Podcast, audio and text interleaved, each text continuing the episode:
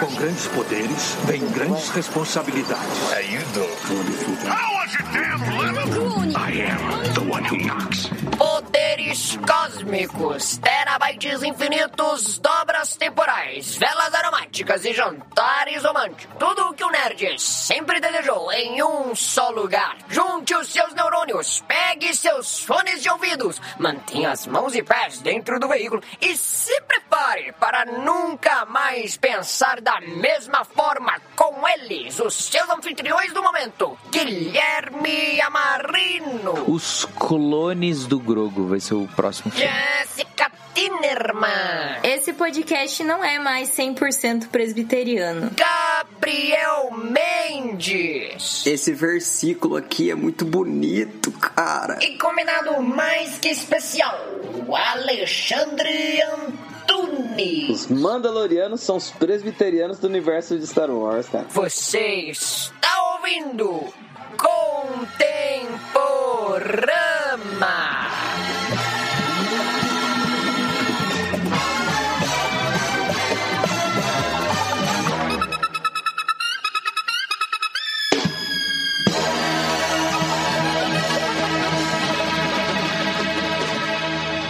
Esse episódio chega até você graças aos assinantes do Black Circle.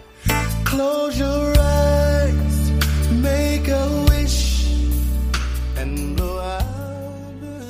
Ei, caro amigo ouvinte, tudo bem? Adivinha só o que está para chegar?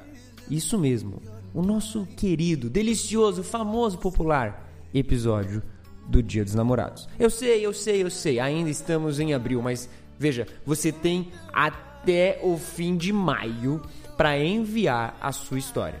Eu sei que formaram-se casais aí no grupo, aconteceram histórias de amor. Talvez você tenha passado por uma história de decepção, tristeza, de coração partido, daquela angústia. Meu Deus, como é difícil ser jovem neste mundo. Mas se você quiser contar a sua história, envie-nos lá no contato arroba contemporama.com.br e assim como no episódio do ano passado, nós iremos ler a sua história, os seus causos e contarmos os nossos também, para que assim a gente possa passar, comemorar o Dia dos Namorados. Olha aí, olha que beleza, que lindeza. Então você, amante, envie-nos o seu e-mail, a sua história, o seu conto, a sua tragicomédia, porque está chegando ele, o especial do Dia dos Namorados do Contemporâneo. I'm just gonna concentrate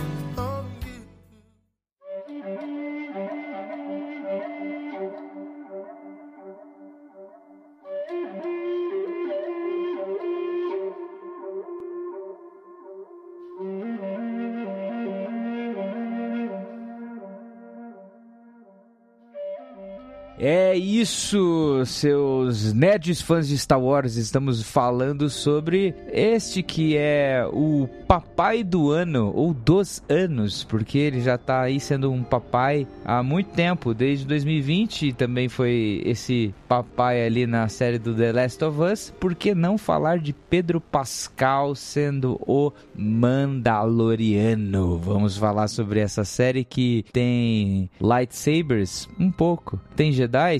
Hum, talvez, mas tem muito, muito de lore de Star Wars e talvez a série que salvou, salvou, de fato, Star Wars, tá bom? Eu tô aqui com o Gabriel Mendes, o nosso Gabs, Jéssica também vai aparecer aí de vez em quando e com um convidado muito especial que já participou com a gente no podcast dos essenciais Especial DC. DC. Um decenalta, é isso aí. Alexandre Antunes, seja bem-vindo. É nóis. Pam, paranam, pam, pam, pananã. Mandaloriano, tamo aqui. Obrigado, contemporâneo. Além de Jedi e tudo mais, é esse que também tem o Jack Black fazendo uma pontinha. Nossa, é verdade. Tem o Jack Black, velho. Cara, eu não vi Jack a eu não vi a temporada. Não me importo com spoilers, mas eu quero dizer o seguinte. Você falou de Pedro Pascal, aí minha namorada faz uns 40 minutos ela mandou uma mensagem assim falando: "Fala do Pedro Pascal então, dos atributos dele". Eu falei: "Quais?". Ela: ah, "Bom ator, carismático, bonito, não sei o quê. Falei, não, chega já, né? Já deu. Vou, vou falar É. do Grogu, o que é melhor. Essa terceira temporada, assim, ó, ó, assim, minha opinião sobre Pedro Pascal nessa terceira, nessa terceira temporada. Ele não deu as caras. Essa aí, porque assim, ficou só só dublê de corpo mesmo ali e voz.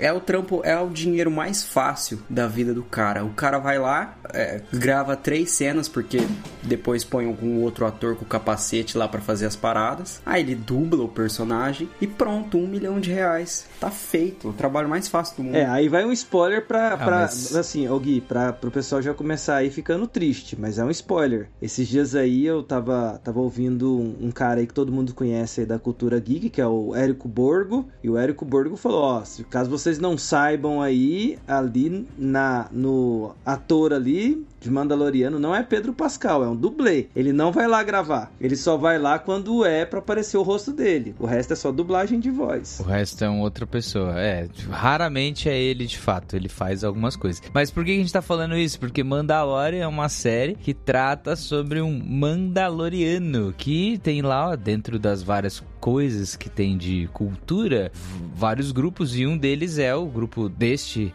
personagem que é o Din, Din Djarin, Din Djarin. né? É, E ele é um, um- de uma facção mandaloriana que não pode retirar o capacete. Digita aí, provavelmente você tá vendo na capa também esse capacete maravilhoso dos mandalorianos, que é muito parecido com o do Clone Trooper, né? Depois a gente vai explicar um pouco disso, mas é, aí muitas das cenas o Pedro- Pe- próprio Pedro Pascal não aparece, tá bom? Então é isso, ó. E assim, a moda agora é ser pai solteiro, né? o PH aqui tá falando no nosso do backstage aqui na gravação. Aliás, um abraço pro Black Circle que sempre participa das nossas gravações aqui, sempre tá é, o- eles estão atentos, nos corrigem, eles mandam dicas, eles fazem piadas, eles aturam a Jéssica falando do Grêmio, é tudo isso. É, Black Circle. Nós vamos fazer duas partes aqui nesse episódio. Eu creio que seja melhor. Uma parte sem spoilers, uma parte desse começo. E depois a gente vai liberar os spoilers e já vai falar de algumas coisas. Falando um pouquinho sobre as três temporadas de Mandalorian. Mandalorian já acabou de terminar a terceira temporada. A gente tem muita coisa pra falar. Mas vamos dar aí um, um background do que é essa série de Mandalorian. Porque talvez muitos não, não viram. Talvez muitos não estão acostumados com Star Wars. Talvez muitos só queiram saber daquele, daqueles três filmes ruins que aparece o Kylo Ren e a Rey. Então, o Antunes, diz aí, o que, que é esse negócio de Mandalorian aí? Da onde, é- da onde veio essa série? Por que, que tem uma série de um Mandaloriano? Ela surge a partir de um diretor chamado Dave Filoni, que o cara começa a ganhar projeção dentro da, da Disney, né? Dentro da, da, dali daquele setor ali que toma conta do universo de Star Wars, que é do- da, da produção do George Lucas, e ele começa ali a escrever a, e produzir alguns episódios ali de Clone Wars. Na verdade, ele toma conta ali de alguns episódios de Clone Wars. Depois ele avança para Rebels e o que ele vai escrevendo começa a ter muito sucesso. E aí, Star Wars, é, meus amigos, tinha um problema muito grande. Começou a ter um problema muito grande, porque os três últimos filmes aí, que foi citado pelo Gui, que são os episódios 7, 8 e 9, que aí, minha opinião particular, eles não deveriam ter existido, eles geraram no público é, uma revolta dupla. Os antigos fãs de Star Wars ficaram revoltados. A galera nova não criou um vínculo com Star Wars. E aí precisava de alguma coisa para resgatar em live action aquele amor por Star Wars. E aí o Dave Filoni me aparece com um projeto desse personagem que é do povo mandaloriano, que é esse povo aí que faz parte do universo Star Wars, que são os mercenários. Na verdade, se você for pegar toda a história dos mandalorianos, ela é muito ampla, né? Porque você tem ali a irmã da Bo-Katan Kryze, que eu não lembro o nome dela aqui agora, que ela é uma das primeiras personagens que são introduzidas ali, que são apresentadas, e ela é até Sadine.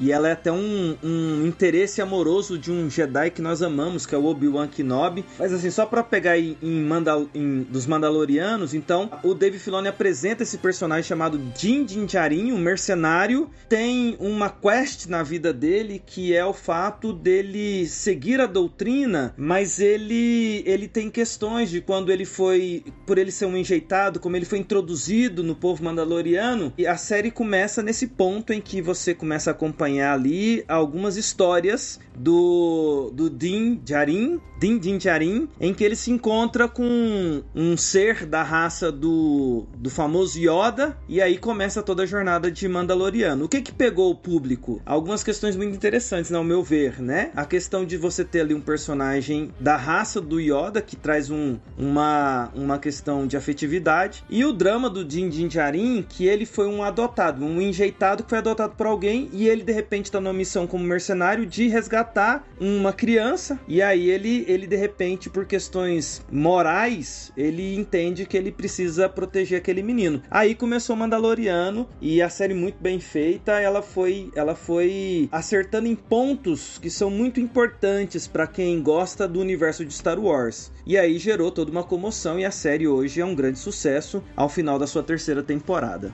Fiz um bom resumo? importante- Acrescenta aí o que faltou aí. É, o importante da gente falar é toda essa essa construção, né, como o próprio Antunes já falou, tipo, vem desde o Clone Wars, passa por Rebels, ah, passa por vários personagens que não só o Mandaloriano em si, né, o Din Djarin, mas ele começa a orbitar em várias histórias que vão se cruzando ao mesmo tempo. Inclusive, há, há muito do Mandaloriano na série do Boba Fett, que às vezes a gente já falou aqui um pouco mal, etc. O Japa não gosta e tudo mais, mas é acaba que se cruzam muitas dessas histórias. Inclusive, a, a interesse amoroso do Obi-Wan, que o, o Antunes falou, é a Satine Kryze, que é a irmã da Bo-Katan, né? Ela ocupa lá o... o- é, não sei se é trono, se ela é rainha, se ela é governante, mas ela é da família real, É né, da dos família real, é da nobreza mandaloriana. É, e aí é, é exatamente isso que acontece. O Obi-Wan tem esse interesse amoroso nela, tem todos os dilemas, etc. É, e aí a história progride, não vale a pena a gente contar os spoilers disso, mas tem a, a, a personagem que aparece, que é a Bo-Katan.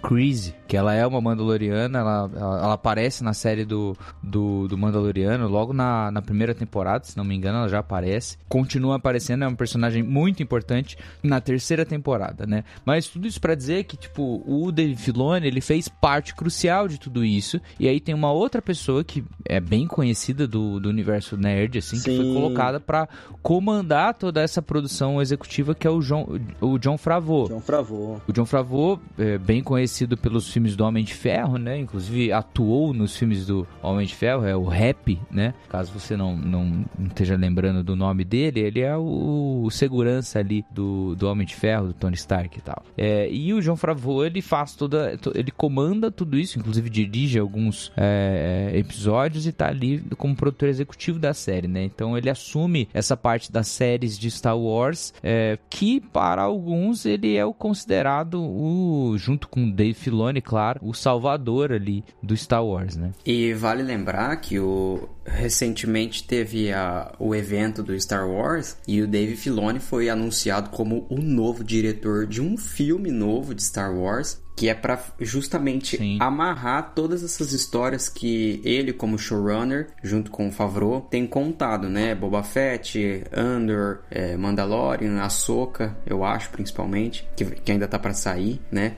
Então É, ele vai. ele- esse ano sai a Ahsoka, né? Então é uma coisa assim que a, a Ahsoka é uma personagem do Dave Filoni. Ele criou a personagem. Ele criou. E é- Ele- eu, olha, como eu gosto de Ahsoka. Tano, hein? Como eu gosto de Ahsoka Tano. Que personagem. Que personagem. Ô, ô, amigo, só falando um pouco aí sobre John Favreau, porque eu acho que ele é importantíssimo falar sobre ele aqui. Pesquisem sobre John Favreau, porque é o seguinte, o Gui falou aí que ele atuou no, no Homem de Ferro, nos filmes do Homem de Ferro, mas ele é o primeiro diretor de Homem de Ferro. Homem de Ferro 1, o diretor é John Favreau. E esse cara ele é fantástico, porque ali ele tava nos seus primeiros filmes como diretor, e o John Favreau também dirigiu um filme aí chamado Um Duende em Nova York, que é, é um dos filmes de Natal, de Natal dos melhores que tem. E, e é muito interessante como esse cara, como ele pega um filme assim que era uma comédia, ele transforma num filme de família. O John Favreau é um cara sensacional. E aí ele pega essa saga de Star Wars e ele e ele ele realmente abraça porque ele tem essa característica. Ele consegue é, dar o devido destaque e valor para aquilo que precisa ser feito. E, e ele junto com o Dave Filoni tem eles estão fazendo algo assim, ao meu ver, lendário. É, é, é um divisor de águas para mim, John Favreau e o, o nosso o nosso querido aí Dave Filoni, do seu chapéu. O Mogli dele também é sensacional. Eu amo o filme dele, de Mogli. É perfeito. É muito bom mesmo. E tem uma série de culinária com o John Favreau, que é muito interessante, que tem umas carnes muito boas e o John Favreau fica provando as coisas e indo uns caras muito bons, assim. Nossa, ele é o É Jacan. E olha só, o PH trouxe uma, uma curiosidade aqui. O John Favreau, ele participa do filme do Demolidor, Putz, essa eu do não Ben sabia. Affleck. E ele é o Frog. Ele é o Fog, que é... le- Lembra do Demolidor? Tem o Matt Murdock. Murdock e o Fog, os dois advogados. Ele é o Fog. Olha só. Olha só. Ele é um- um- uma pessoa de vários talentos. Cara, é multi. Muitos talentos, John Favreau. O cara é multi. E ele é Mas, o cara, namorado da Mônica. Ele é um dos namorados da Mônica. Exatamente. Friends tem sempre que aparecer em algum momento assim, né? Eu fico vendo contemporâneo. A Friends, Jéssica aparece assim, ó. Friends sempre Ela tem que dá um- aparecer como referência no contemporâneo aí. Eu, eu acompanho, eu acompanho. Eu achei uma janela de oportunidade pra falar alguma coisa nesse episódio. Agora eu vou desligar meu microfone e vou continuar ouvindo e aprendendo. Cara, mas ó, vou continuar. O Mandaloriano então vem como uma série que é, propõe entrar. Eu lembro que lá em 2020, quando ela começa, né, e ela, ela vai ser lançada e tal, Mandaloriano, na verdade, em 2019, né, que ela começou. 12 de novembro, a exibição original. É, Mas quando ela começou a ser, ser publicada, né, ela dura aí de novembro até dezembro, ela acaba um pouquinho depois do Natal, com o último episódio da primeira temporada. É, ela vem como um respiro de Star Wars dentro dessa nova fase do Disney Plus e etc. Então, cara, e é muito legal o que acontece. É uma, uma série diferente. É, antes da gente entrar na, na história propriamente dita, eu preciso falar que ele é, é um estilo de Star Wars que nós estávamos ansiando pra ver, não sei o, o Alexandre, é, nem o Gabs, assim, mas a gente estava ansiando pra ver e a gente era muito travado com a questão dos Jedi, assim, era- a gente era sempre é, colocado muito mais pro lance samurai do que pra uma outra proposta do Star Wars que sempre esteve lá, é que é justamente essa proposta de ser tipo um velho oeste, um western, né? Tipo, Sim. é sobre um cara solitário que tem, ele é tipo um mercenário e tem os trabalhos que ele tem que fazer. Então, é, ela puxa muito desse western, só que é um western espacial, digamos assim. Você acha isso também? Cara, eu vejo sim como um velho oeste, principalmente na minha opinião de quem só viu a primeira temporada. É muito forte isso.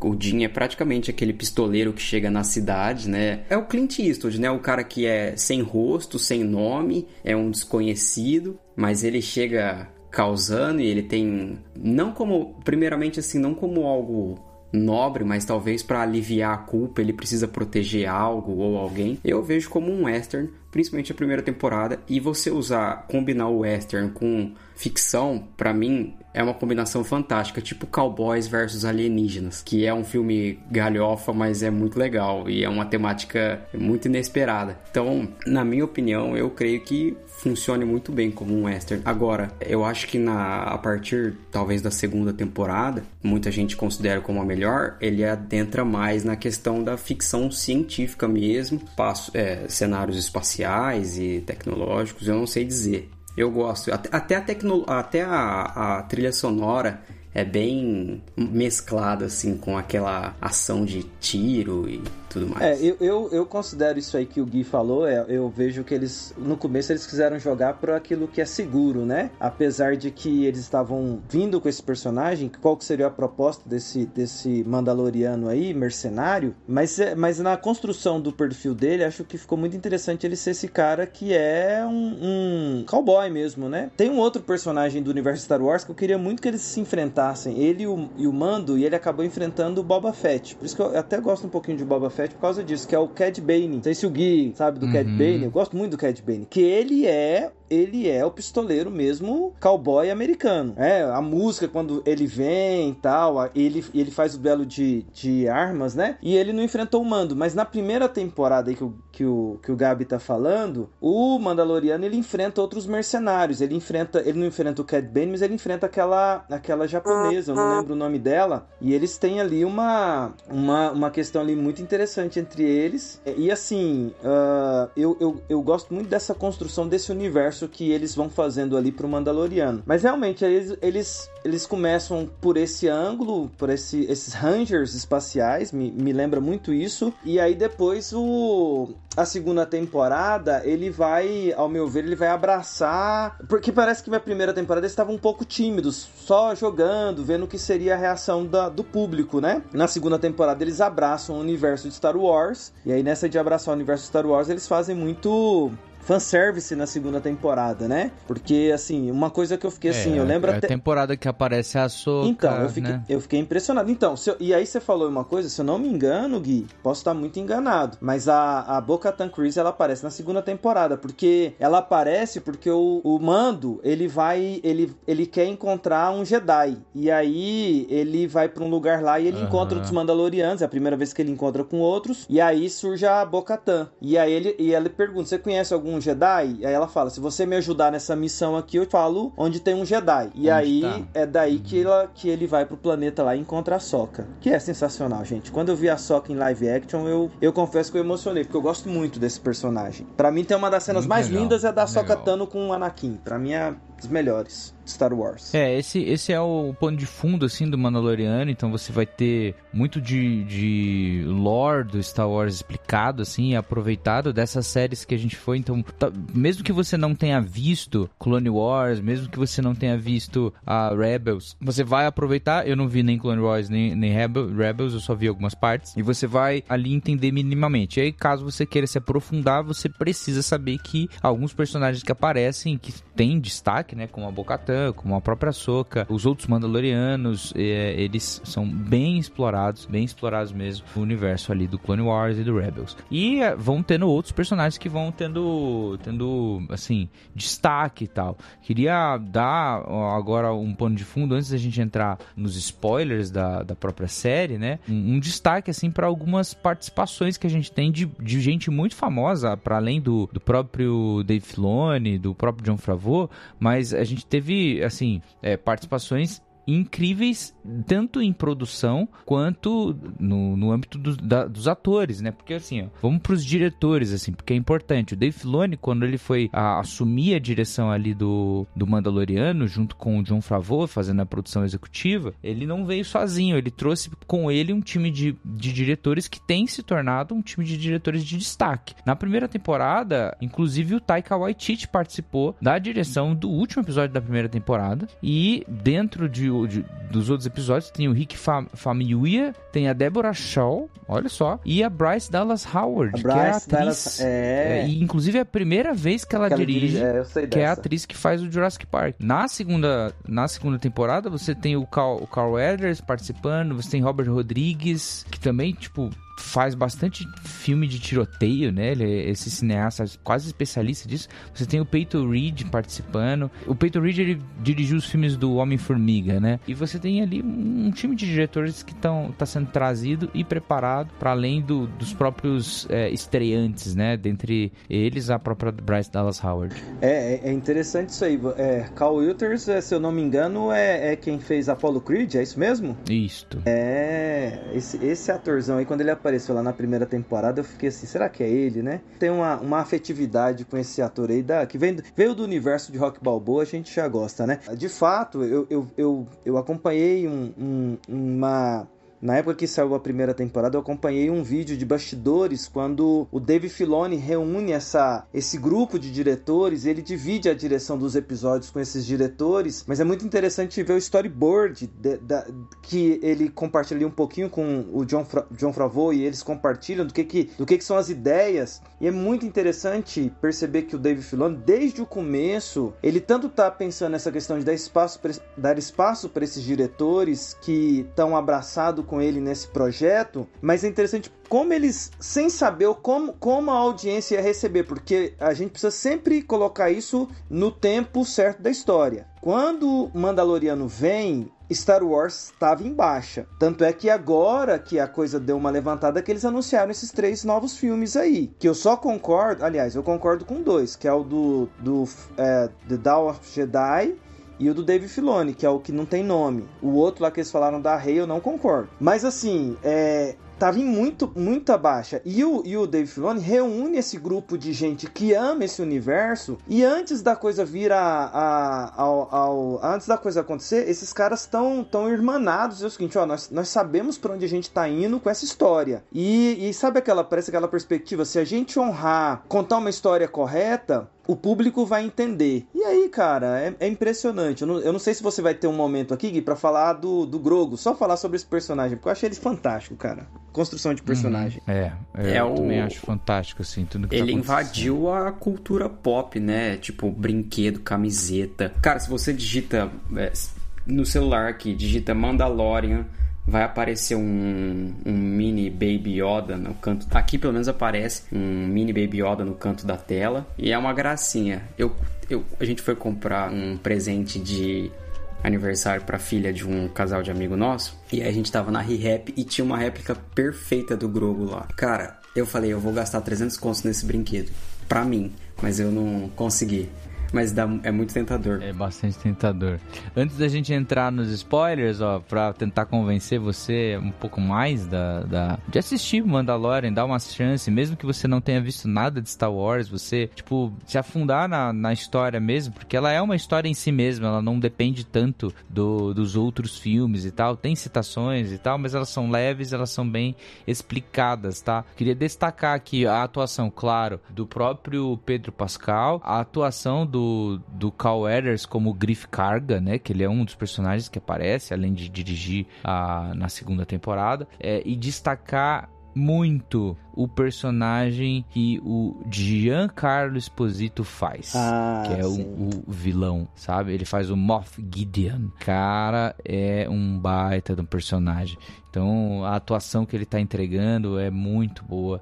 Ele é um cara, assim, fantástico. Você tem outras atuações, a gente vai falar bastante da Bocatan Crise também, né? Que é feita pela Kate Sackhoff, que ela fez Battlestar Galactica. Ela é muito boa, ela se destaca bastante, principalmente da segunda temporada para frente, né? Quando ela começa a aparecer. Mas é isso, são boas atuações, é, gente boa. Não é uma série de iniciantes, apesar de ter iniciantes ah, na direção e ter essa transição do Dave Filoni para o live action, mas ela não não tá sendo feita por gente que não sabe o que tá fazendo não. É uma série de gente grande assim, mesmo. É, só, só informação aí também, que eu acho que é interessante. Se eu não me engano, tá, posso estar enganado aí, o pessoal me ajuda aí. Mas a, a atriz que faz a Bocatan e a atriz que faz a Sokatano são as dubladoras delas nas animações. Se eu não me engano, é a mesma, é a, é a voz original da personagem Bocatan, foi a que foi trazida para fazer a personagem na live action, tanto a da Soka quanto a da Bocatan. Eu achei isso sensacional.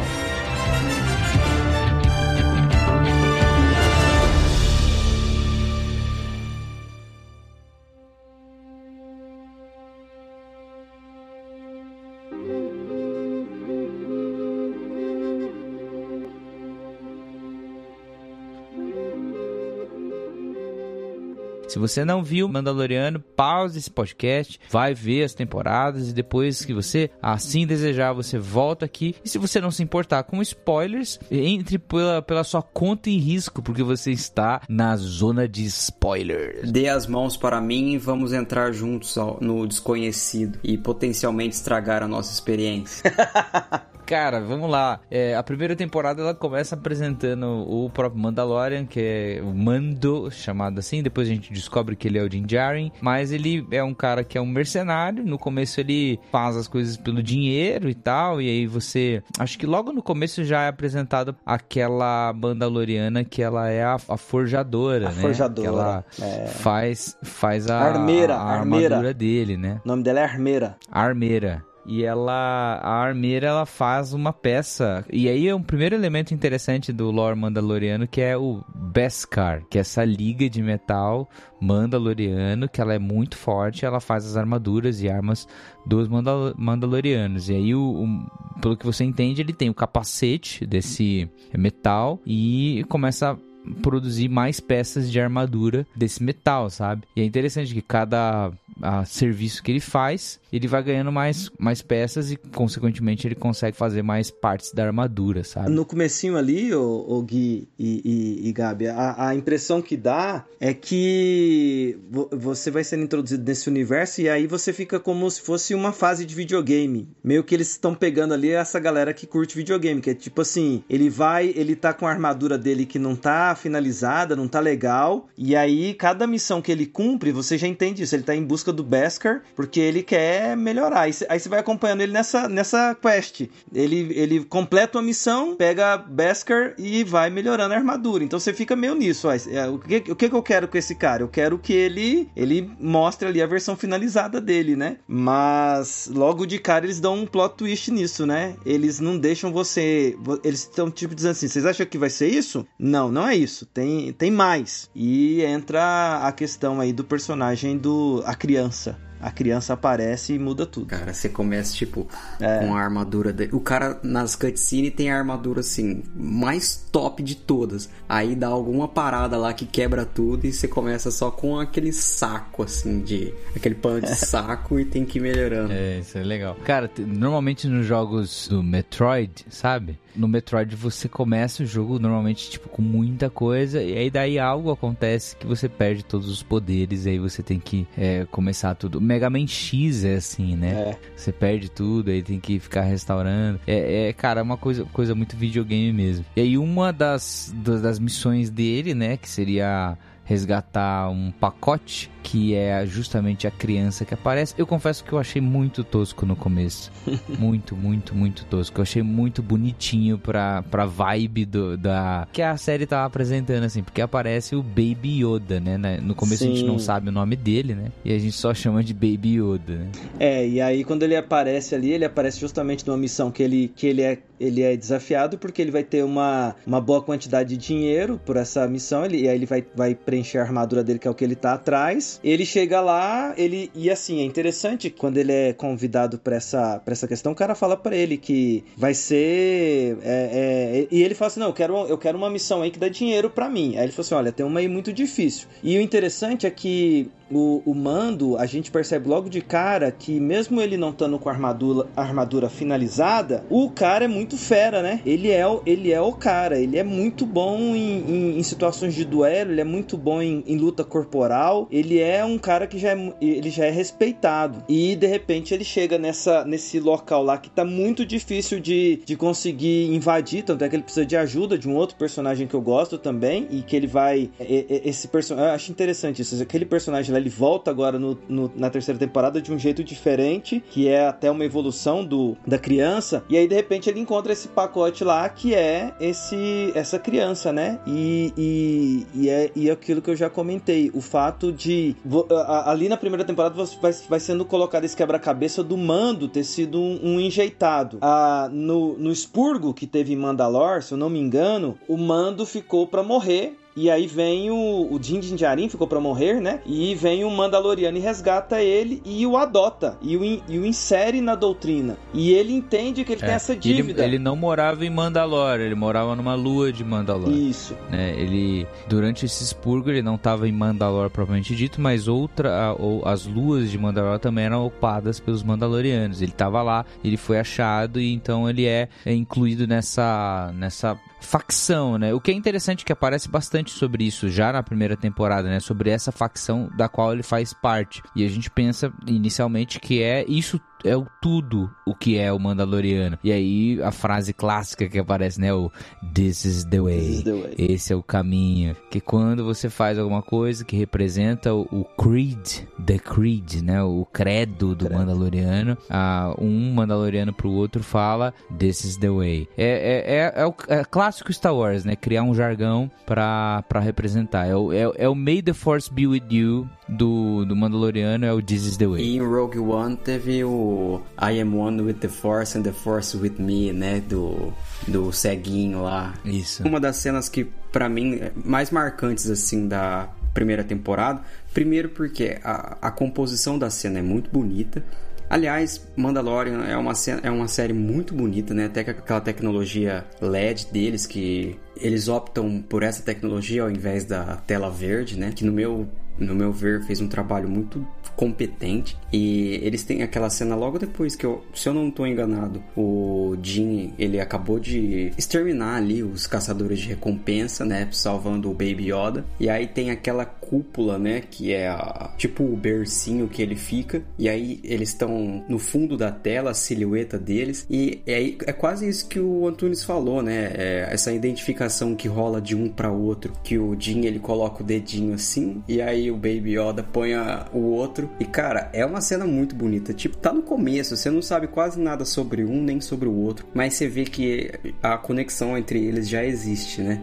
E cara, eu acho lindíssima a cena. É uma identificação muito legal que rola entre os dois. Assim. É, e pra, e pra quest de construção de personagem, dando camadas, né? Pegando quem, quem tá atualizado aí na terceira temporada, olha como desde o primeiro episódio a coisa vai sendo construída para aquilo que foi o final da terceira temporada. Mas a, a, a, é esse aspecto aí que me chama a atenção do, do Jin, porque assim, o que, que é a missão do Jin com, com o Baby Yoda naquele momento com esse nome? É pegar aquela mercadoria, porque ele foi pago para isso, ele recebeu bem por isso, e entregar lá para as pessoas. E o Mandaloriano, ele tem as questões de honra dele, mas uma questão de honra de um Mandaloriano é ele, ele, ele deu a palavra dele, this is the way. Eu não, eu não fujo da minha palavra. Eu, eu vou cumprir, pela honra dos Mandalorianos, se eu sou, sou contratado por mercenário, eu vou cumprir a missão.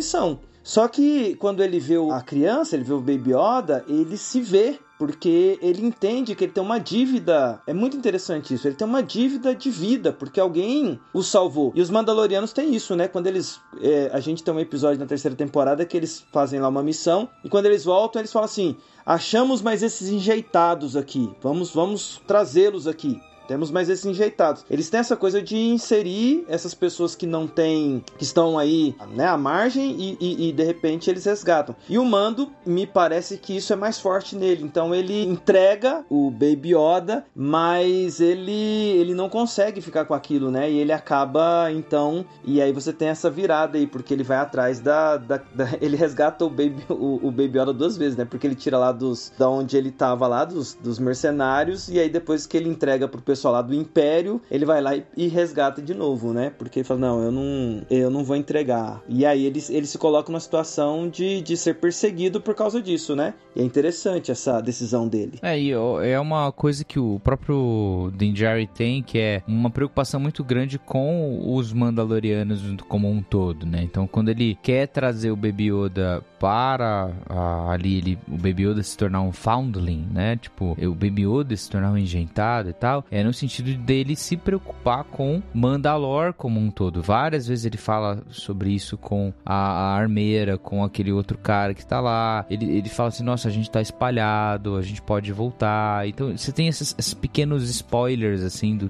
do qual é a intenção dele. E isso acaba se desdobrando pra segunda temporada também, porque na segunda temporada, quando a gente tem é, essa resolução desse pequeno arco o próprio Mandaloriano, ele já assume uma relação com o Baby Yoda, já assume que ele está com ele, ele não, não consegue entregá-lo e tal, e resolve tudo isso. Você, ele inclusive é ajudado por vários Mandalorianos ali a, de Navarro, né, que é Sim. onde se passa toda essa primeira temporada. Na segunda temporada, então, eles começam a procurar, é, e ele começa a procurar, então, essa Jedi, um, um Jedi que vai treinar o Baby Yoda que tinha mostrado já habilidade com a força, né? Inclusive, é, acaba matando um bichão lá no começo do ano, no, no começo da primeira temporada. E aí ele, ele acaba encontrando vários outros uh, personagens, dentre eles a própria Bo-Katan, Chris, outros Mandalorianos que não seguiam, isso é importante, ó, não seguiam a, a mesma crença que ele, né? Tinham outros costumes e a própria Sokatano. Eu acho que isso acaba é, mexendo bastante com o, o né? Nos seus costumes, etc. É, porque é, é a partir daí que ele resolve, então, em, em, em uma questão ali muito importante interessante porque, por exemplo, ele tem toda a relação com o Baby Yoda. E, mas é uma relação que o Baby Yoda só tá vendo aquele ser ali de capacete. E ao longo da segunda temporada, como ele se relaciona com esses outros Mandalorianos, e ele, e ele meio que ele estranha. Como assim vocês tiram um capacete, né? Não, mas a gente é Mandaloriano também. A gente é tão Mandaloriano contra você. A gente só não segue essa parte do credo. E, e, e isso é interessante que vai, especialmente porque por quem é a Bocatan, a importância da Bocatan como alguém da nobreza. Isso influencia ele. Ele tá também na segunda temporada acaba encontrando alguém que não é mandaloriano, mas que, que influencia ele lá, que é o, que é o Boba Fett. E aí, na, no, no, final da segunda temporada, o, um, um, momento importante ali é que, como ele tá em busca de um, de um Jedi, e ele tinha levado o, o Grogu para um local onde ele poderia mandar uma mensagem pela força para que se algum Jedi quisesse pegar ele como discípulo, viria, então você tem lá aquele momento em que o, o, Baby Yoda vai em direção pro treinamento. E então, o, até aquele momento, o Baby Yoda não tinha visto o rosto do Din, Din Djarin. E aí é aquela cena do final da segunda temporada que eu acho fantástica, que ele, pra se despedir, porque ele não sabe o que vem pela frente, ele então voluntariamente tira o capacete e mostra o seu rosto. Cara, aquilo ali é muito bom, porque é a primeira vez que o Baby Yoda tá vendo o rosto do mando, né? Ele tá vendo quem é esse com quem ele tem essa relação de fraternidade, né? De, de relação relação de pai e filho. Isso é magnífico. Tem muitas coisas que acontecem, assim. Eu acho que um destaque pra Sokatano na, na segunda temporada, a questão da, dos dilemas dela, ela não querer, no final das contas, treinar o, o Grogu, né? Ela abrir mão disso. As cenas com ela tem um destaque muito massa, assim. Aquela luta dela com a outra mulher lá, aquela é meio uma luta samurai, lembra muito o Tigre da Dragão, sim, assim. Sim. É, é bem interessante. E, e, e várias várias outras pontas da história, assim, que acho que vão se desenvolvendo pra gente entender. A segunda temporada é uma temporada muito boa, muito boa mesmo. Tem muitos pontos positivos e acho que ela apresenta aí várias dinâmicas. Ela apresenta já o Mando querendo resolver algumas coisas e o, o plot do Grogu, o que é o que me agrada, ele vai ficando um pouco menor perto de outras coisas que vão acontecendo. Então ele vai virando um plot que é interessante ali, porque faz parte da construção do personagem do Din Djarin e do próprio Grogu, mas tem algo maior por trás. Porque se não tivesse, eu acharia bem ruim a série, inclusive. Mas tem toda a questão da, do embate entre o Moff Gideon e a Bo-Katan Kryze que é a, o, a guerra a, que o, o Jinjari se vê lançado no meio. Que é, aí tem toda a questão do Darksaber, tem toda a questão do Moff Gideon tá tentando reconstruir o Império, né? A gente tá passando por essa fase pós episódio 6, antes do episódio 7, que é o último episódio que mostra o Luke Skywalker, e depois o episódio 7 é esse mais novo, né? Essa fase é antes da First Order, é antes de, da, da reascensão do Império, né? Depois dessa, dessa derrota derrota ali quando o Darth Sidious morre, e aí o Darth Vader morre, é, morre entre aspas, porque depois eles voltam com ele, né? Mas enfim, é, essa, essa, esse limbo aí. E é importante porque o Moff Gideon ele tá tentando fazer essa, essa coisa do Império e tal. Até na terceira temporada aparece mais sobre isso, né? Mas, mas é interessante, porque daí entra a, o embate da, da Bo-Katan com ela mesma, com os outros Mandalorianos, com o Moff Gideon, de retomar Mandalor. Na, na segunda temporada começa a ter um pouquinho disso, né? Sim. So, sobre segunda temporada, porque o pessoal é emocionado com a segunda temporada, mas ela teve pontos baixos também, que o pessoal não lembra. Pra mim, ó, eu vou, vou, vou ser polêmico aqui, já que o pessoal fica criticando a terceira temporada, eu vou criticar a segunda. Aquele episódio lá das largatixas lá, que o Grogo fica comendo ovo de largatixa, cara, cara, que, ou sapo, sei lá que bicho é aquele lá, negócio lá, que eles têm que fazer uma viagem de um lugar para outro, encontra lá, vão cair lá no planeta das aranhas. Cara, aquilo ali para mim é um episódio que eu, que eu desprezo ele assim muito. Mas é quando aparece aquele japonês lá, pô. Putz, não, mas Piloto, é muito. Né? Ah, cara, então. É filler? Não. Então, assim, é. É um filler, é um filler. É um episódio filler. Muito filler aquele episódio, né? Então, assim, e outra coisa que me chama a atenção aí, falando da, da, das três temporadas, é que é uma coisa interessante que o Gui tava falando, eu lembrei aqui. Moff Gideon, ele é o, ele é o cara que aparece sempre no último episódio, né, Gui? Hein, Gabi? É o último episódio, Sempre. ele aparece. Ele é o cara que aparece lá no último episódio para causar. Ele é o cara que causa nos últimos episódios da temporada, né? Cada temporada ele aparece lá no final é o causando medo. Vilão. É, o que tava ali por trás ali, né? Sempre manipulando pelas sombras e ele aparece ali na sempre no final dos episódios. Mas é, mas a segunda temporada tem esse, tem esse aspecto aí desse realmente essa, essa questão que você falou que há, há algo maior é, é se, se organizando, se, sendo sendo preparado. Mas assim, eu confesso que eu não sei vocês, mas quando e aí tem, você tem aquele final que o como o mando percebe que a criança precisa ser treinada porque ele tem habilidade com a força, uh, quando o Luke aparece, aquilo gera muita expectativa nas pessoas do, do Grogu ser um Jedi. E aí você tem aquele episódio que aparece lá no Boba Fett, que é a escolha do Grogu, que causa todo, toda a situação do, do da, da, terceira temporada, porque o final da segunda temporada é Mando indo para um lado e Grogu indo pro outro Grogu lado. Pro outro. Por causa e do. Aí no começo da terceira, o Grogu tá junto. Aí você fica assim, pô, mas eu não entendi nada. Como que isso Cara, aconteceu? você tem que ver o livro de Boba Fett, que é a temporada 2.5 do, do Mandaloriano. É. É, cara, mas olha, deixa eu confessar um negócio. Esse último episódio da segunda temporada do Mandaloriano, cara, eu assisti, tava assistindo no, no quarto, na TV do quarto, e cara, eu. Sabe, sabe quando você não consegue nem sentar direito nesse final? Que você fica desesperado. E naquele final, quando eles estão ali, aparecem os Dark Troopers e tal, e de repente começa a tocar. Ah, meu Deus. Cara, tocar meu, música. Meu pai teve um AVC também vendo isso. Acho que ele ficou uns dois meses falando. De verdade Nossa, mesmo. Foi maravilhoso. Cara. É um dos melhores finais de temporada que eu é, já vi. Pra mim tá no momento. Tá, tá, entra no momento assim, de todos os momentos é, legais de Star Wars. Esse momento eles conseguiram é, honrar o personagem do, do, do, Luke, que aí, assim, o episódio 8 do, da, da, dos filmes lá, né? Que é o The Last Jedi. Pra mim, aquele episódio é uma afronta a todo o universo de Star Wars. E o que eles fazem com o Luke no final daquele filme lá, para mim é uma afronta sem fim. Me deixa indignado toda vez que eu falo sobre isso. E aí você tem Mandaloriano no final da sua segunda temporada. Eu acho que é isso que causou. Você fala que você ficou em choque. Cara, eu fiquei assim. Eu, eu, eu vou ser bem sincero, eu fiquei emocionado, cara, porque me resgatou muito a lembrança de quando eu assisti o Retorno de Jedi. E, e ver o Luke ali com a roupa preta clássica, né? A, a mão mecânica. Sim.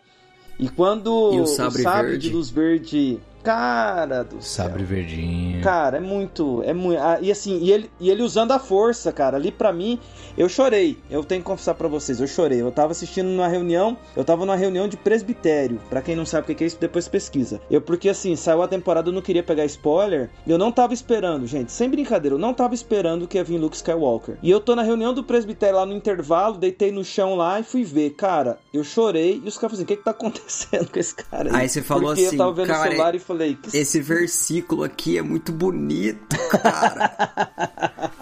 Você tem que usar a clássica frase, a clássica justificativa que o, o Mandaloriano, ele é o presbiteriano do Star Wars. É isso aí. Os Mandalorianos são os presbiterianos tal, né? do universo nisso. de Star Wars, cara. É isso aí. Ó, pra você ter uma... Ó, é o presbiteriano de Star Wars. Se vocês quiserem caminhar nisso aí mais a fundo, vocês vão perceber o seguinte, o, o, os Mandalorianos, o que, que eles usam? Eles usam armadura. Os presbiterianos andam da armadura é. da fé, meu amigo. Isso aí, ó. Ou, oh, esse podcast não é mais 100% presbiteriano. ah, é, é verdade. É. Temos aí uma luterana. Mas continuamos é... batizando bebês. Eu concordo com isso aí. Pode essa parte, essa é parte pode fechar. Não sei se vocês lembram quando saiu o esse episódio do Luke, é, o pessoal ficou um pouquinho encanado com uh, o CGI, né? A reconstrução do rosto do Mark Hamill e tal. Sim. E aí, na época, tem um, um cara fez um deepfake com as imagens é, do Luke antiga mesmo e ficou muito bem feito. Esse cara, inclusive, foi contratado pela Lucasfilm para trabalhar no CGI das próximas é, produções. Então, para você ver, o cara fazia de modo totalmente como um, um fã mesmo. Ele fez também do, do Tobey Maguire no, nos filmes do Homem-Aranha, colocando o rosto do Tom Holland, até para mostrar um pouco da semelhança, assim né? Entre os dois, em alguns aspectos. E o cara ficou tão. Foi tão bem notado, assim, a repercussão foi tão boa que a Lucasfilm reconheceu o trabalho do maluco lá e chamou ele para trampar junto. Porque o pessoal ficou um pouquinho incomodado, assim, com, a, com o look reconstruído em CGI. Mas foi, foi legal. Ah, realmente, realmente foi, foi algo impressionante, né? E teve bastante gente que começou a, a zoar isso também, né? Porque foi um ponto polêmico mesmo de, de CGI. Embora eu não, não acho acho que tenha ficado exatamente ruim. Ficou. Também não Deu acho, aquele vale da estranheza, né? Mas é. Mas é. Os Mandalorianos ele, é muito interessante porque na terceira temporada você conhece mais sobre a crença dos Mandalorianos, né? O lance com o mitossauro, é, o porquê que o, o. Porque o Din Djarin ele tá ali nessa jornada de redenção, né? Ele quer voltar a fazer parte do grupo, né? Ele quer voltar a fazer parte do, do, do credo mandaloriano. E aí a mulher, a armeira, ela fala assim: não, mas você tem que se banhar nas águas lá de Mandalor e tal. Ah, mas Mandalor tá amaldiçoado, então você nunca mais. E ele começa uma jornada pessoal de redenção, né? Isso é muito interessante como acontece. É muito interessante como a Bo-Katan entra nessa jornada de redenção, como a Bo-Katan encara talvez uma própria jornada de redenção dela, né? Então, cara, essa terceira temporada, apesar de várias coisas que você possa falar, que ela tem isso e aquilo, ela parece é, mais uma série sobre a Bocatan do que sobre o Din é, o lance do Grogu, algumas coisas forçadas com ele. Eu achei forçado ele tá lá pilotando o robozão lá e tal. Mas, mano, enfim, essas coisas eu, eu olho menos assim, mas eu olho para essa, essa jornada de redenção dos dois, tanto Bocatan Chris quanto o Din Djarin. É, assim, a, a jornada da, da Bocatan, pra mim, ela é, ela é muito. Ela é, assim, ela, eu acho que ela comunica muito pra gente, porque Mandaloriano, assim, o que, que a gente fala que o Mandaloriano é os presbiterianos, os batistas, os evangélicos aí do universo Star Wars? Porque essa jornada deles, assim, o, quando eles falam do, do credo, né? Porque é traduzido como doutrina, mas é, a palavra é mais profunda, é credo. É o credo mandaloriano que tem ali uma série de regras. E você tem ali a, a Bocatan, que ela, ela seguiu por um caminho, mas ela tá vendo lá o Din, Djarin com essa, com essa coisa, não, eu preciso me banhar nas águas de Mandalore. Ela fala, não, mas nem isso lá tem mais. Não, mas eu vou lá ver se tem, ver se o ar é respirável, tá? Ele chega lá. E aí, fato é que ele, então, finalmente eles chegam lá nas águas de Mandalore, as águas estão lá. E, e, e antes de, do Din Djarin se banhar, ele, ela fala que ela cresceu naquele ambiente. Ela viu aquilo quando ela era criança, ela viu a fé do seu povo naquela doutrina por causa do mitossauro. E aí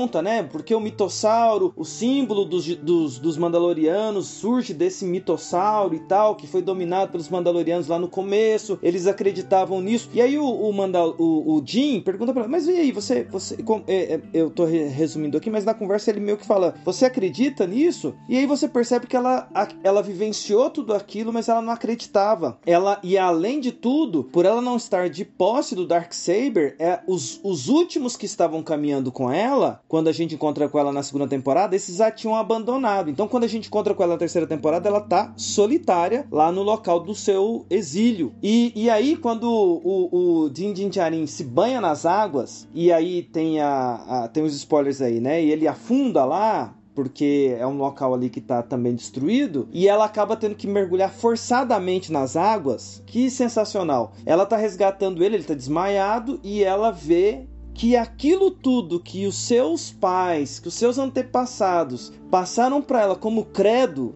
nesse ser mitológico chamado mitossauro, de repente ela vê o cara, ela vê o monstro, ela vê o mitossauro. E, e a partir dali é interessante ver como a personagem, porque se você pega, você não pode pegar só a Bocatan da terceira temporada, você tem que pegar a Bocatan em todo esse universo de Star Wars. Ela se rebelou, depois ela voltou, ela se rebelou contra a família dela, ela quis assumir a, a aí depois quando o, o povo lá é dominado lá pelo Darth Maul, ela, ela, ela se levanta como uma, uma revolucionária e, e aí depois ela vira mercenária. Ela, ela tem várias fases, mas ela nunca abriu mão de ser mandaloriana, mas ela meio que tinha perdido o sentido do porquê que ela era mandaloriana. E ela agora tá se banhando nas águas forçadamente, mas ela tá vendo a razão da fé dos, dos mandalorianos. E quando ela sai daquelas águas, ela é, é aquele episódio termina de maneira maravilhosa, porque ela tá em choque. Ela tá de capacete, mas ela tá em choque. Você e a outra coisa que Star Wars faz maravilhosamente bem, né, que é desde Darth Vader, você não vê expressão de quem tá usando capacete. Stormtrooper, Darth Vader, Mandalorianos, os, as, os Mandalorianos você não vê, mas eles conseguem fazer de uma forma que você consegue entender. Conseguem demonstrar bastante. Cara, isso é fantástico. E ela tá impactada. E a partir dali, por que, que é interessante? Por que, que ela tá de capacete? Porque ela se banhou nas águas e ali tinha a- esse, esse grupo do credo que você se banhou, você não tira mais o capacete. E aí ela se encontra com a armeira, porque eles vão então pra armeira e ela tá com dúvida. A armeira é como se fosse ali a, a, a- um oráculo, né? E ela pergunta: Olha, eu vi o. é como que faz aí? Ela, assim, eu vi o, eu vi o mitossauro e tal. E a, e a armeira vira pra ela e diz assim: Então, você se banhou nas águas? Banhei, pra tirar o mando. Você tirou o capacete desde então? Não.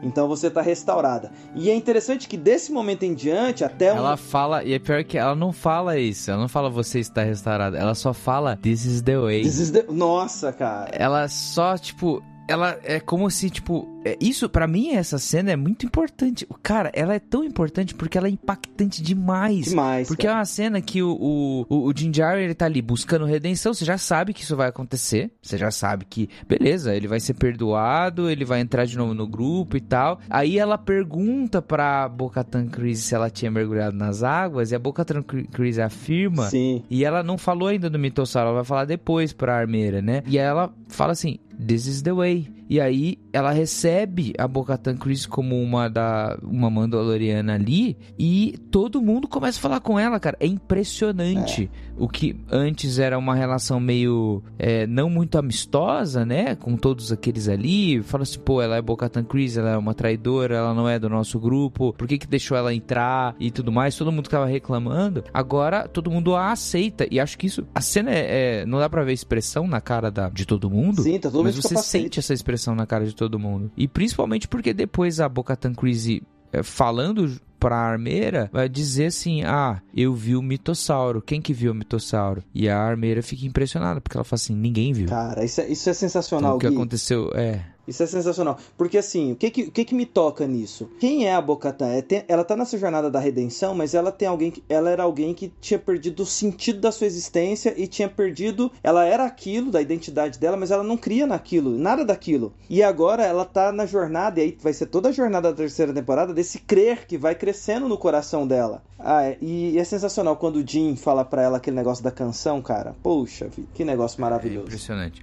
E é tão impressionante que você começa a entrar nessa jornada da Bocatan Crise. E aí, enfim, tem várias coisas que acontecem e tal, mas pra caminhar um pouco mais pra frente, você percebe que, de fato, a série faz uma transição, pelo menos em dois episódios, é, de muito Bocatan Crise, porque o Mandalor, Mandaloriano, né, tipo, ele, o Din Djarin, ele vira um seguidor da Bocatan Crise. Ele fala assim, não, eu vou, tem, tem horas que ele fala, eu vou aonde você for, e, quase que eu fico imaginando, né, o seu Deus será o meu Deus, onde fores eu irei. Parece assim, parece um lance desse, ele tá lá com ela e ela tá fazendo esse esforço pra juntar as facções diferentes, né, que são várias no, no- em Mandalor, mas ah, no, na série são apresentadas as duas facções, né, a dela que se espalhou na forma de mercenários e tal, e a do próprio Din Djarin lá, que é liderada pela armeira, e são esses do, do, do credo mandaloriano, né? Esses mais fundamentalistas, né? E ela, quando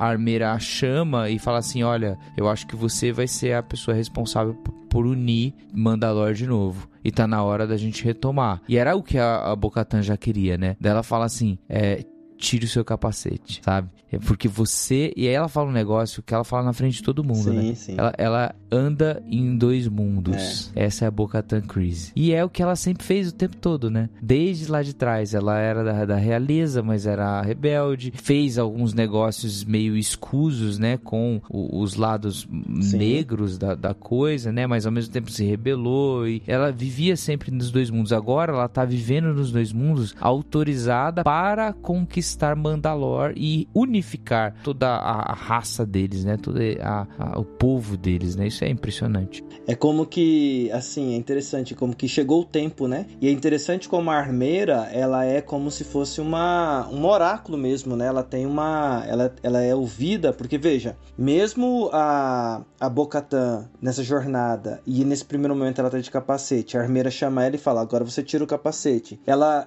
ela reluta num primeiro momento, mas então Então ela retira e aí a armeira fala o que fala para ela, mas é interessante como a, quando ela vai ali em direção ao povo sem, sem o capacete, as pessoas ficam assim, né? Poxa, ela acabou de, de, de ser aprovada aí por nós como alguém que, que é, se banhou nas águas, não tirou o capacete desde então. Como que agora ela tá, tá sem capacete? É interessante ver como a palavra da armeira é inquestionável. E a figura da armeira, quando ela diz assim, ó, essa é que caminha pelos dois mundos e vai unir os povos. Chegou o tempo de unir os povos mandalorianos. A, a armeira é como essa figura é, é, quase sacerdotal, vou usar essa expressão. Ela, ela, ela é, é o oráculo daquele mesmo. povo. É impressionante, porque ela que lá no final, aí por isso que eu falo que os mandalorianos são presbiterianos, porque é a armeira no final que vai fazer o batismo infantil e vai fazer uh, o batismo por aspersão. É, tem um batismo dos caras lá e é, e é por aspersão diga-se de passagem. Mas é interessante porque a série continua. É, o, o final dessa série é meio confuso. Eu tenho sentimentos mistos. Porque depois, quando eles vão para Mandalore de novo, você teve bons momentos em Mandalore, né? O, quando ele, ele e a Bocatan Chris vão para lá, descem. Tem aquele momento com aquele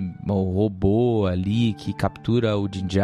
Tem a questão do Dark Saber. E aí é, tem toda a questão da, da da posse do Darksaber, aquele episódio que aparece o Jack Black, que eles vão lá se reunir com um povo que a que a Bocatan antes liderava, tal, beleza, são episódios legais que progridem a história, tem coisa engraçada, a participação de Jack Black é incrível como sempre, né? Ele sempre faz coisa, mas daí eu acho que fica um negócio assim, um pouco caído do, pro final, assim, poderia ser um pouco melhor. Mas mesmo assim a história progride, né? É, assim, só de falando de participação, assim, eu gostei da participação do Jack Black, mas eu acho aquele episódio esquecível, a não ser pelo fato de que ali o, o, o Grogu recebe mais uma nomeação que ele é nomeado cavaleiro, né? Então ele tem as nomeações que o Grogu tem ao ah, longo do, do de porque ele é nomeado Mandaloriano, cavaleiro e tem uma outra nomeação que ele recebe. Mas você não falou de um outro personagem que apareceu aí também, cara. Christopher Lloyd, Dr. Emmett Brown. Ah, sim. Dr. Que ele Brown. aparece nesse episódio. É, cara, ele, é, ele é o, né? Ele é um personagem importante nesse, naquele episódio lá. Mas é interessante mais essa, essa jornada. E realmente, assim,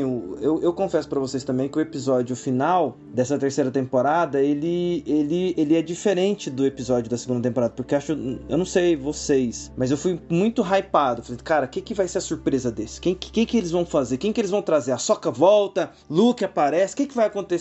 Porque a gente fica meio que querendo mais, né? E na verdade eles uh, eles dão uma solução ali em Mandalor que é é muito coerente com toda a temporada, mas é, é talvez por, por, ela, por ela ser fechadinha nela mesma, talvez gerou essa, essa reclamação na internet, né? Mas eu também tenho alguns sentimentos sobre o final da temporada ali, né? Eu fico, eu, eu fico, a minha sensação é que eu queria mais. Essa é minha, esse é minha, é o meu sentimento, né? Porque eles não, inclusive não falam se vai vir mais Mandaloriano. A gente espera que sim. A gente, eles não falam se vai vir mais uma quarta temporada. Não, não, não, não cria ponte, né? Ele não termina com uma ponte. Cara, eu fiquei muito incomodado com esse negócio de toda série que tem, vira e mexe, vai aproveitar Sombras do Império. Toda, toda série tem que ter um negócio de clone, cara, entendeu? Aí aparece lá, lá nos episódios, episódio 7, 8, 9, você teve o, o, lance do, do Palpatine, que é exatamente o Sombras do Império, do Império aproveitado para os filmes, né? Somehow, é, Palpatine é, returns. Ah, cara, isso aí não aguenta. Somehow. E aí o, acontece a mesma coisa com, com, com Moff Gideon. É a mesma coisa, tá? vou fazer um monte de clone meu aqui. Gente, por favor, abandona essa ideia de clone, deixa com uns filmes, deixa com o filme 2, Deixa com Clone Wars, já tá bom assim. Não precisa ficar clonando o inimigo principal para tornar um plot apoteótico final. Não pode ter outra coisa, sabe? A, a própria ideia dos Clone Troopers lá, é, dos Dark Troopers com Beskar, já é muito massa. A armadura ali, pô, já é uma ideia, massa. Aí você vai lá e suja essa ideia com um lance dele ter feito clones dele mesmo. E aí depois suja mais, um, mais essa ideia ainda, que é ele ter feito clones dele mesmo mesmo que são sensitivos à força. Por isso ele tinha capturado o Grogo e aí ele ficou muito bravo porque ele não é um cara sensitivo à força. Ah, gente, né? Não é uma ideia boa. É, é assim, mas é, mas veja, aí, aí, eu, eu falo que não é culpa da terceira temporada. Eles estão sendo coerentes com o que eles semearam lá desde o começo. Desde a primeira temporada eles queriam um Grogo por causa disso, né? Por causa do e aí eles estão resgatando um negócio lá que é o que é o sangue, né? Que é do sensitivo à força, que é os midi-glorians lá, né? Que é o que é o Sim, que isso é lá do episódio 1. clonar os midi-glorians. É, que é do episódio 1 do, dos filmes, né? Mas assim, eu, eu, eu, concordo com essa, com essa característica aí do, desse aspecto de que eles, eles repetem de, de maneira desnecessária essa fórmula de usar clonagem, né? Porque veja, olha só, você tem lá toda a questão que tem a Ordem 66, que é por causa dos clones. Então isso já vem lá de trás. Você tem a questão dos clones lá atrás. E aí, mais uma vez, aí quando foi pro episódio que foi os, os últimos filmes lá, aí você tem essa surpresa aí do Palpatine, que ele aparece e ele é tava sendo clonado, que é um negócio absurdo. Você fala assim, cara, por que, que eles foram fazer isso? E aí agora você tem esse vilão que é um cara assim, que só, só o, o Giancarlo Esposito, ele, ele em si, ele já, ele já é uma pessoa que passa é, uma gravidade, ele é um vilão fera pra caramba. Ele é vilanesco Ele é vilão, poxa, ele, ele é muito bom. Então aí os caras, eles recorrem a, uma, a, uma, a um plot que já tá, ao meu ver, já tá gasto, né? E, e aí, só que assim, é uma coisa que tá gasta dentro do universo Star Wars, porque é mais uma vez a questão do- dos clones, que já é o tempo inteiro isso, né? Ah, mas assim, eu não sei para onde eles vão caminhar, assim, eu, eu, eu agora que pensando aqui em, em futuro, não sei se eu já posso falar sobre isso, ó, eu, eu penso o seguinte, na verdade, minha, minha tese é que o filme do Dave Filoni, que tá aí, que tá sem nome, eles, ele tá alocado ali nessa, nessa questão aí desse, desse, desse período do tempo aí, que antecede o episódio que seria o 7, mas eu, eu penso que o, Gro, o Grogo vai ser. Eles estão construindo a possibilidade do Grogo ser esse Mandaloriano que é Jedi, Jedi Mandaloriano. Eu acho que esse, esse personagem ele ainda vai ser um personagem que vai. Ele vai ocupar o protagonismo, vai ser um, um, um, um Yoda grande que vai ser o cara que vai restaurar toda a Ordem Jedi de verdade. Minha. É, Minha torcida. tem que crescer, velho. Ele, ele pequenininho não, não. Não. me desce, não. Então, mas ele vai crescer, ele vai crescer, né? O, o- a, a questão, assim, é que, por exemplo, eu acho que é- eu, eu até comentei sobre isso. É uma coisa que é interessante porque tem muito de Star Wars, essa coisa meio tosca do Baby Yoda quando eles põem ele pra, quando eles colocam ele pra andar, né? Você viu que como terminou a terceira temporada, ele, anda, ele agora não tá mais no, no berçário, né? Não tá no, no, no, no berço. Ele agora, Aham, ele agora fica tá andando. Ele agora tem vontade, ele agora fala não, ele fala sim. E eu gostei muito da questão do robozinho. Eu fiquei chateado do negócio do robô não ter ido pra frente, porque o negócio do robô me lembra muito. me lembra muito Tartarugas Ninja, que é o Krang. Ai, putz. lembra muito Krang. Mas eu, eu gostei dele é, respondendo e, e mostrando que ele é um, um ser de 50 anos. Então ele, ele, Sim. ele agora ele vai avançar. Ele já é um usuário da força que não desmaia quando usa a força. Você viu isso, né? Ele já tá rememorando. Eu vi um vídeo hoje que me chamou muita atenção que os caras fizeram uma comparação do Yoda naquela luta que ele tem contra o. Ai, no filme. No, no Star Wars, acho que ele, ele luta contra o Darth Sidious mesmo. Contra o Palpatine. Sim. Ele e aí o, o Yoda tá pulando de uma esfera para outra lá no Senado e eles fazem uma, um, um, um paralelo com o Grogo saltando lá quando ele tá enfrentando aquela tropa lá. E assim, tudo indica que esse, esse personagem, ele é o que vai crescer, ele é o que vai atingir uma maturidade e vai ter uma importância. Essa é a minha torcida, cara. Minha torcida. Eu acho também que. Inclusive, eu ia até falar isso, que. Tipo assim, vendo ele na série, você consegue ter certeza que ele é aqueles personagens que eles vão fazer o máximo pra transportar ele da série de televisão pro cinema, Pra ele realmente ser o novo Yoda do rolê. Até não a nova trilogia assim, tipo ele que vai treinar o novo protagonista ou coisa do tipo, porque o Yoda, ele ainda é um personagem muito icônico de Star Wars, mas visualmente falando, você não tem muita coisa dele, né? Você tem os três filmes originais, que ele já tá velho, moribundo, e os filmes é, 1, 2 e 3, que a galera jovem hoje não faz questão de, de assistir. Então eu acho que ele é uma, um personagem que eles vão fazer de tudo para colocar no cinema mesmo, pra galera vibrar assim com um novo Yoda. Essa é a, é a construção final. Acho que se você pegar ali o storyboard do Dave Filoni, acho que é essa construção que ele tá fazendo. E, e porque o primeiro Mandaloriano ele foi um usuário da força e ele foi Jedi e Mandaloriano. E eu acho que é o caminho de, desse, porque a série termina com, com a Bo-Katan restaurando o, os, os Mandalorianos e a ordem que vai pro mando. Ó, você precisa treiná-lo, você precisa treinar o seu filho. Aliás, a gente não falou aqui, a, uma das coisas lindas ali do, do, do, do último episódio é a questão da adoção, né? O, Ô, ô, ô, Gui, conta aí a história aí. É, ia deixar isso pro final mesmo. Eu acho que depois que a gente falar disso, a gente já pode ir terminando. Porque final, depois que conclui toda aquela o plot com o Moff Gideon, etc. A Bo-Katan Kryze, ela assume de fato, tal. Ela é reconhecida como a grande a líder dos Mandalorianos, né? Entra num dilema que o Din Djarin pede pro Grogu ser batizado, né? Mas ele não pode ser batizado como um Foundling, um engen... Um, um engen... enjeitado, não pode ser batizado.